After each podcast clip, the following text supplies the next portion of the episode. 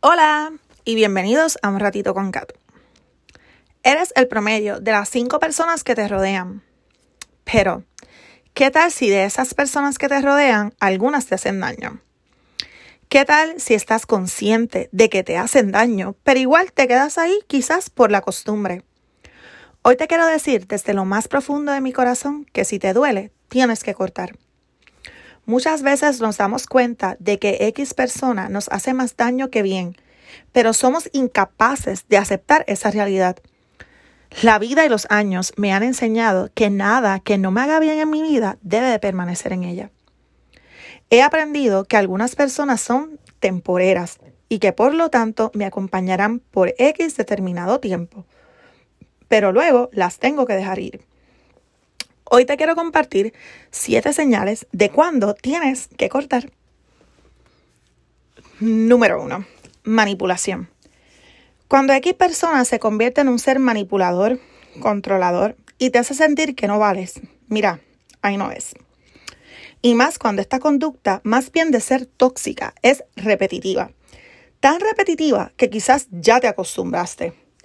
Estas son las personas que dicen que están ahí para ti, pero a la hora de la verdad no los ves. Nunca te apoyan en nada, son personas que están en tu vida, no para hacerte crecer, sino todo lo contrario. A esto súmale que son personas que te hacen dudar de ti mismo y de tus capacidades. Y lo sientes.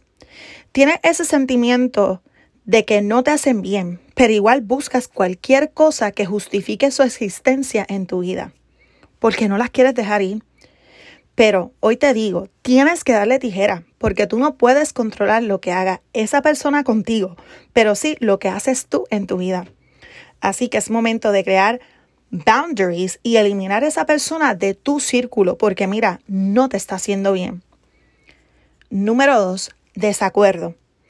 Es normal que no estemos de acuerdo con la otra persona a veces. Obviamente, no todos pensamos iguales. Si no, qué aburrido sería el mundo, ¿verdad? Pero estar en desacuerdo todo el tiempo, nah, algo no anda bien ahí. Y es ahí cuando hay que cortar y dar las gracias por haber estado en tu vida en el momento que debía de estar. Número 3. Cambias tu manera de ser. No puedes ser tu auténtico yo cuando estás con esa otra persona. Imagínate ir por la vida actuando de otra manera, escondiendo tu verdadero ser para que la otra persona sea feliz. Pero y tu felicidad. Yo pienso que quien te quiere genuinamente te acepta tal y cual eres. Tu ser más genuino. Punto. Si no te acepta, hay que cortar, así que saca esa tijera sin miedo. Eso de que no, hay algunas cosas, no. No hay que justificar eso. Eso es, si tú tienes que cambiar para agradarle a otras personas, pero tú no te sientes bien contigo mismo, mejor corta a esas personas de tu vida ya. Número 4. Solo te hablan para pedir favores. Miren, yo no tengo nada en contra de los favores. Los favores son súper cool. Pero que solamente aparezcan en esos momentos, no lo creo. A estas personas yo les llamo vampiros energéticos. Llegan pidiendo favores, se aprovechan de la nobleza de otros y ¡puf! desaparecen. O sea, they are a big no in my life. Si los tienes y te sientes drenada o drenado con su, con su presencia, cuando solamente llegan a pedir y de momento desaparecen, mira, saca la tijera y córtalos. O sea, ¿para qué tú quieres en tu vida gente que solamente viene a pedir, pero nunca vienen a dar? Piénsalo. Número 5. Celos. Los celos no son buenos. Punto. Si, por ejemplo, ganaste X cosa, te dieron una promoción en el trabajo, qué sé yo, sacaste buenas notas, te graduaste de la universidad, cualquiera que sea el logro. Y esta persona en cuestión muestra celos en vez de alegrarse de lo que te pasó y celebrar ese logro contigo. Mi cielo, ahí no es. Corta. Número 6. Sacan a flote la peor versión de ti. Creo que esto se explica solito. I mean, creo que las personas que de verdad nos quieren sacan lo mejor de nosotros siempre, nunca lo peor. No podemos andar por la vida haciendo cosas que no queremos hacer otra vez para alegrar a otros.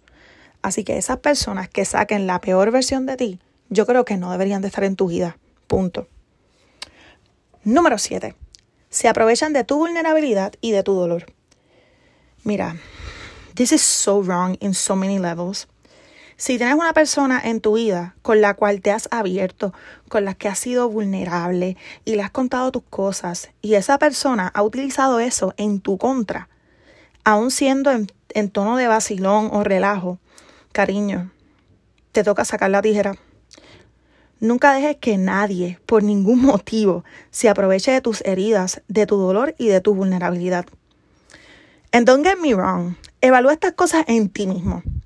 No podemos andar por la vida siendo vampiros emocionales de otras personas. La autoevaluación siempre es buena. Te recuerdo que eres el promedio de las personas que te rodean. Esto también aplica para ti con los demás. Escoge a estas personas sabiamente. No andes por la vida regalando tu energía a los demás por puro chiste. Nos vemos en el próximo episodio. Bendiciones y buenas vibras.